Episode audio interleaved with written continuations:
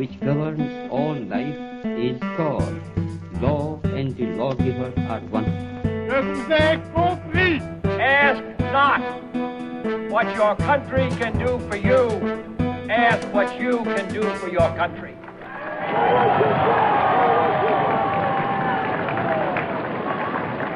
Nous sommes le vendredi 27 mars 2015. Vous écoutez Logos, discours d'histoire. Et nous allons parler dans l'épisode numéro 1 du 27 mars 1854, un discours qui va donner naissance à la guerre de Crimée. 27 mars 1854. La France a un chef d'État, l'empereur Louis-Napoléon Bonaparte.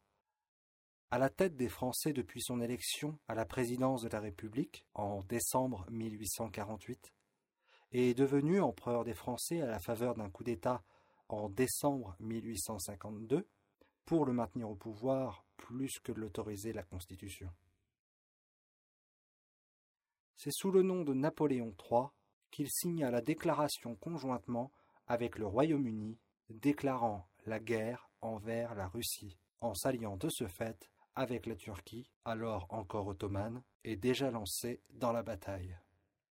L'expansion russe de 1796, sous la tsarine Catherine II, vut l'annexion d'un nouveau territoire s'étendant des rives baltes au nord de l'actuel Kaliningrad et descendant jusqu'à Odessa. La tsarine emporta ainsi donc la Lettonie, la Lituanie, un quart de la Pologne, le reste de la Biélorussie et une très grande majorité de l'Ukraine actuelle. C'est justement dans cette dernière conquête qu'elle fut confrontée au peuple tatar, au nombre de 300 000, de confession musulmane et établie dans la péninsule de Crimée. Vu d'un mauvais œil par le conquérant de la région, car il se livrait régulièrement à la capture et au commerce d'esclaves, allant s'approvisionner dans les steppes ukrainiennes. Ils furent donc soumis à la force via la confiscation de leurs terres, le travail forcé et les intimidations à répétition. Ce travail de sape eut pour résultat de baisser la population de ce peuple du tiers en seulement quatre ans. Ces événements donneront naissance à la guerre de Crimée.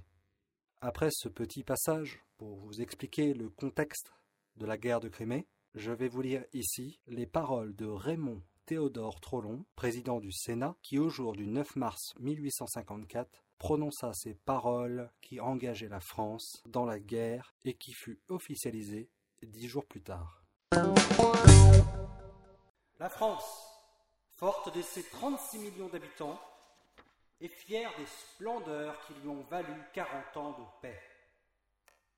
Laissant les provocations et les joies de la guerre aux nations qui n'ont que la surface de la civilisation et n'en ont pas les intérêts. Songeons donc encore à la paix en nous préparant à la guerre. La Russie, isolant l'intérêt moscovite de l'intérêt européen, n'a pas voulu comprendre que de même que dans l'ordre privé, il y a pour le plus sacré de tous les droits, pour la propriété, des restrictions et des services imposés par les nécessités du bon voisinage.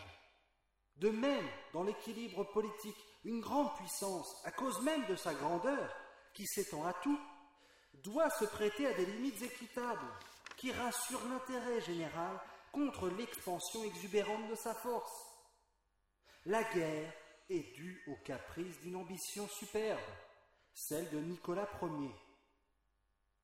La France se lève pour contenir le monarque enivré de sa puissance, qui veut régner sur le Danube et le Bosphore, pour menacer de là la civilisation de l'Occident, le commerce des nations policées et le catholicisme lui-même, insulté par les prétentions de son orthodoxie.